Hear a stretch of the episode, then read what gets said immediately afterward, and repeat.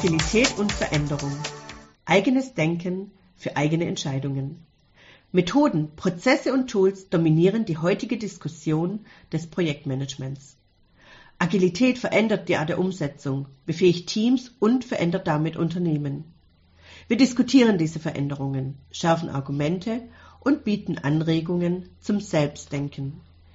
Wir schauen auf die Menschen in den Teams, auf die Entscheider und Kunden, agile Produktentwicklung in modernen Organisationen und die Auswirkungen auf die beteiligten Menschen. Vom Anfänger bis zum erfahrenen Profi. Agilität und Veränderung. Unsere Einladung zum Selbstdenken.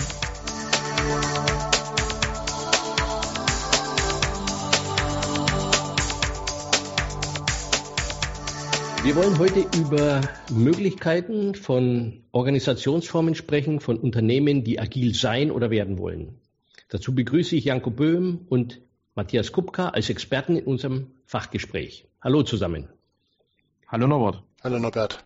In unseren vorhergehenden Diskussionen haben wir festgestellt, dass die konsequente Einführung von agilen Vorgehensweisen Veränderungen in Unternehmensstrukturen, Veränderungen in Verantwortlichkeiten, ja eigentlich in der kompletten Organisation bedingt.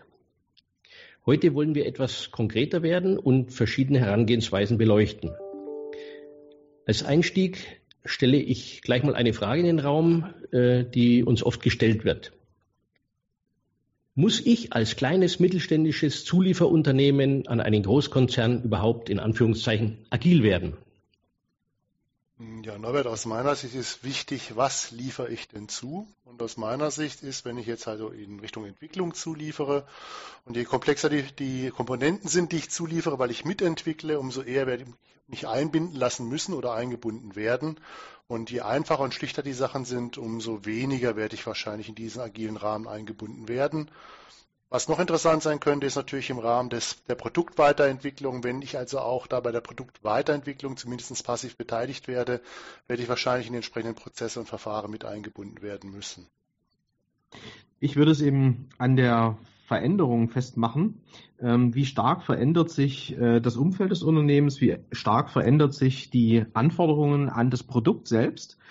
Und je mehr und schneller und häufiger und umfänglicher diese Veränderungen sind, desto mehr wird der Druck auf dieses Unternehmen, auf das fiktive Stadt, ähm, Stattfinden ähm, hin zu agilen Denkweisen, agilen Methoden, agilen Herangehensweisen in die Produktentwicklung, äh, darauf Rücksicht zu nehmen. Okay, das heißt, ähm, im Prinzip muss ich unterscheiden, ob ähm, diese Firma, also dieses Unternehmen, mehr äh, variable Projektarbeit macht oder Entwicklungsarbeit macht oder eher etablierte Prozessarbeit, so als mittelständischer Zulieferer?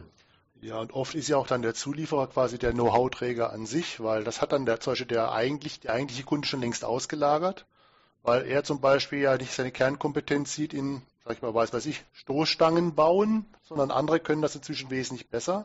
Also sind auch hier quasi organisatorische Schnittstellen zu den anderen Entwicklern gegeben. Und da muss entsprechend auch zusammengearbeitet werden und das ist dann halt ja am oberen Ende der Wertschöpfungskette. Und halt nicht am unteren, wenn ich dann sage, ich mache einfach Stückzahl, aber Stückzahl ist, glaube ich, in dem Kontext jetzt auch nicht mehr so von Belang.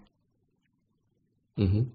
Man will sich auch nicht zur verlängerten Werkbank machen, machen lassen ähm, für ein Unternehmen in der Auftragsfertigung weil dafür ist es äh, in Deutschland, denke ich mal, ähm, auch teilweise zu teuer und hängt vielleicht auch ein bisschen von der Branche ab, sondern ähm, warum ein Unternehmen hier in Deutschland, ähm, in USA, in den Hochpreisländern produziert, ist die Fähigkeit zur Innovation, zur Adaption hin zur Losgröße 1.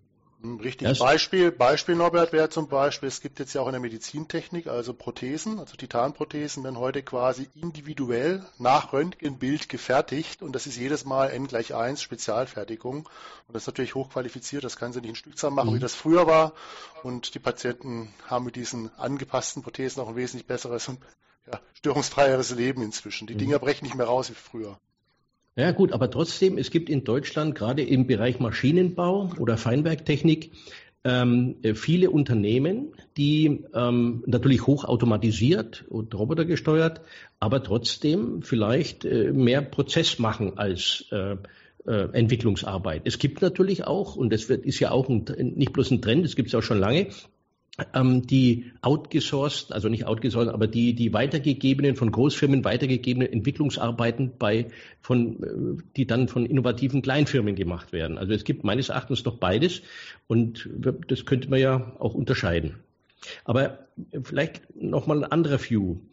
Ähm, wenn man jetzt davon ausgeht, wir bräuchten also so diese Einführung äh, ähm, einer anderen Hierarchie, ähm, muss ich das jetzt an einem oder sollte ich das an einem unterschiedlichen Rollenverständnis äh, festmachen? Also Beispiel äh, in Scrum, also Product Owner und solche Sachen. Oder bleibt eher das branchenbezogene, ähm, die, die branchenbezogene Hierarchie bestehen. Als Beispiel hat man Automotive, ähm, dass so Meister, Teamleiter in, in dem Bereich so diese Hierarchiestufen darstellen. Bei Banken wieder anders. Da sind es die Berater, das ist mehr bereichsbezogen dann oder die Schalterleute und sowas. Ähm, aber das ist ja auch dann mehr der Prozess, oder? Es ist natürlich schwierig. Jetzt ist ja die Frage, wie sind die Schnittstellen des agilen Teams, nenne ich es mal, unabhängig von der Größe, wie sind die Schnittstellen so eigentlich so, so, zur Konzern- oder Firmenorganisation definiert, sage ich mal. Ich meine, je größer und je aufwendiger die Hierarchieebenen dazwischen sind, umso weniger werde ich dann ja auch, sage ich mal, dem agilen Konzept gerecht, dadurch, dass ich quasi schnell, innovativ, in kurzen Zyklen, ohne große Kommunikationsverluste entwickle. Die Frage ist halt, wie bediene ich dann quasi die Erwartungshaltung von weiter oben, dass man informiert bleibt. Und ich denke mal, das ist auch ein kulturelles Problem, weil hier sehr viel von Verantwortung von oben nach unten delegiert werden muss, dass hier recht autonom gearbeitet wird. Und dennoch ist die Schwierigkeit, wie informiere ich denn meine oberen Ebenen vom zum Beispiel Arbeitsfortschritt? Das ist, denke ich, nach wie vor schwierig. Mhm. Ich habe ja, muss ich ja sagen, direkt ein Problem mit oben und unten. Also ähm, wo ist oben und wo ist unten? Also es gibt ähm, im klassischen Sinne ja diese Pyramide, die da sagt, wir haben eine gewisse Leitungsspanne und Entscheidungen werden woanders getroffen. Also ich meine, deswegen gibt es das. Ne? Es gibt diese Delegation von Verantwortung oder eben die Nicht-Delegation. Deswegen brauche ich überhaupt sowas. Ähm, so ein Team, da wo die Wertschöpfung stattfindet, da wo die Produkte gebaut werden, da entsteht jetzt ein Entscheidungsbedarf. Und wenn der Entscheidungsbedarf existiert und die Daten da liegen, äh, aufgrund dessen man eine Entscheidung treffen soll, dann frage ich mich dann immer wieder, wieso will man jetzt das verpacken ähm, in eine PowerPoint-Präsentation, da zusammenfassen, dass man es in einer halben Stunde oder in 20 Minuten kommunizieren kann, damit jemand anderes, der den Zusammenhang nicht kennt, ähm, eine Entscheidung trifft, die man eigentlich im Team braucht. Ja, vielleicht ist das ähm, ein Missverständnis ja an der Stelle. Das heißt ja nicht, weil jemand anders informiert wird, dass er eine Entscheidung treffen muss, aber er sollte informiert werden. Weil eine der, der mhm. großen Entscheidungen, sage ich mal, im klassischen Modell oben und unten, oben wird zum Beispiel die Entscheidung getroffen. Ich gebe einem gewissen Bereich, gewissen Leuten die Autonomie oder die Delegation, eigenständig was entwickeln zu dürfen oder mhm. zu sollen. Ja, aber möchte im Gegenzug wenigstens die Information, wie es läuft. Das heißt ja nicht, dass dann auch oben Entscheidungen weitergereicht werden. Weil im mhm. Zweifelsfall, wenn es wirklich kritisch ist, wird aus dem Projekt heraus auf jeden Fall oder der agilen Truppe heraus ein Entscheidungsbedarf angefordert, wenn es gar nicht anders geht. Also ich möchte nicht damit ausdrücken, alles muss von oben entschieden werden, aber man muss auch informiert sein. Passiv mhm. Kommunikation. Das wäre mir wichtig. Über was? Über was denn informiert? Ja, wie es läuft, wie es beim Kunden ankam zum Beispiel, wie das mhm. letzte Release, das fertig war. Also dann die Rückspielung, was beim Kunden war, weil das Thema ist ja, wie erfährt jetzt jemand, der hier die Ermächtigung erteilt hat, dass, auto, dass autonom gearbeitet wird, vom Fortschritt. Richtig, das ist eine super Frage. Und äh, da sind wir auch bei diesem äh, ja, Thema Projektmanagement und Statusreports. Ähm, wenn ich das Team frage ähm, oder vielleicht noch weiter weg, äh, ich frage eine, eine Projektorganisation, wo zehn Teams drunter arbeiten, ja, wie ist denn der Stand? Dann kriegt man da so Ampeln gezeigt oder bestimmte ähm, Kostenverläufe, also Geld, das ausgegeben wurde äh, das sind für mich alles ähm, Proxy-Variablen, sondern daran, wo es festgemacht werden soll, ist äh, die, die Delegation, also wir machen dieses ganze Konstrukt und das ganze Thema ja nur, um am Ende dem Kunden einen Mehrwert zu, also die Solution zu bauen. Also frage ich doch idealerweise nicht die Organisation, die das herstellt, sondern den Kunden, ob sein Problem gelöst wurde. Ähm, aber äh, Janko, wir sind ja jetzt schon beim Controlling, beim Eingeführten. Ich würde ganz gern nochmal ähm, einen Schritt zurückgehen und zwar also vor der Einführung, wie man das macht. Ihr habt gerade den Begriff oben oder unten gewählt. Ähm, wenn ich jetzt ich, ich auf die Einführung gehe, also ob man das von oben oder von unten aufbauen sollte oder herstellen sollte, dieses Konzept, eine Änderung der Organisation, das meinte ich. Ja, ähm, da, normalerweise wird ja immer Organisationsänderungen von oben befohlen. Jetzt ist es im agilen Umfeld ja wahrscheinlich so, dass äh, die Revolution von unten ausgeht, also von den agilen Teams oder sowas ausgeht. Oder sollte man es vielleicht als Einführungsschrittweise äh, lieber eben schrittweise machen? Ja?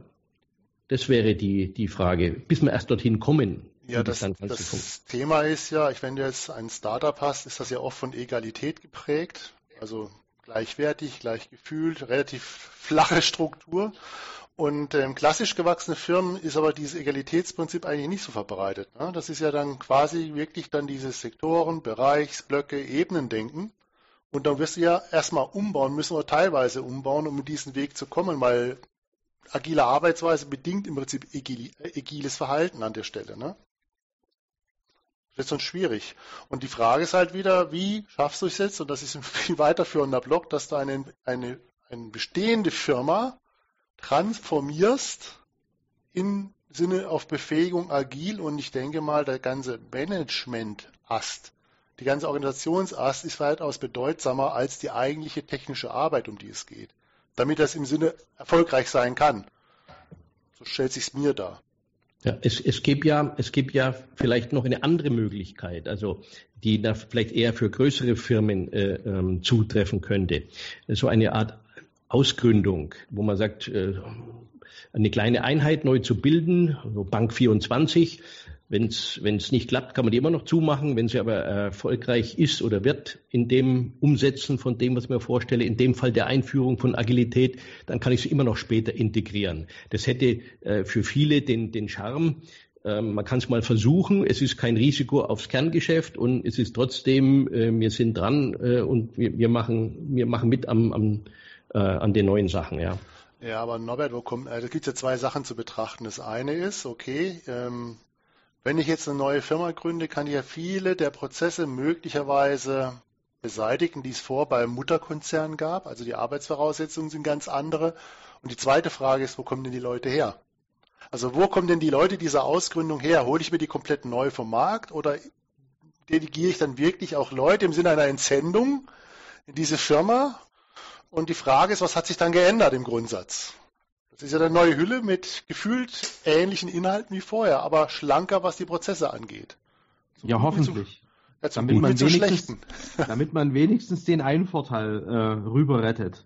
Ja, ähm, richtig, aber wie arbeite ich dann mit meinem Mutterkonzern zusammen? Nächste Frage. Jetzt habe ich da eine sehr agile, sehr egalitäre Struktur und möchte mit meinem Mutterkonzern zusammenarbeiten, der sehr stark prozesslastig geprägt ist. Dann habe ich den Perspektivwechsel der Ausgangsfrage wieder. Wie arbeite ich als Mittelständler mit einer Großfirma zusammen?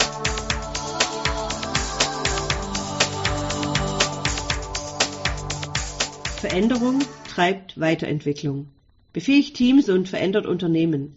Wir haben einen Aspekt dieser Veränderung diskutiert, Argumente ausgetauscht für die Menschen in den Teams, Entscheider und Kunden dieser Unternehmen. Vom Anfänger bis zum erfahrenen Profi. Anregungen zum Selbstdenken.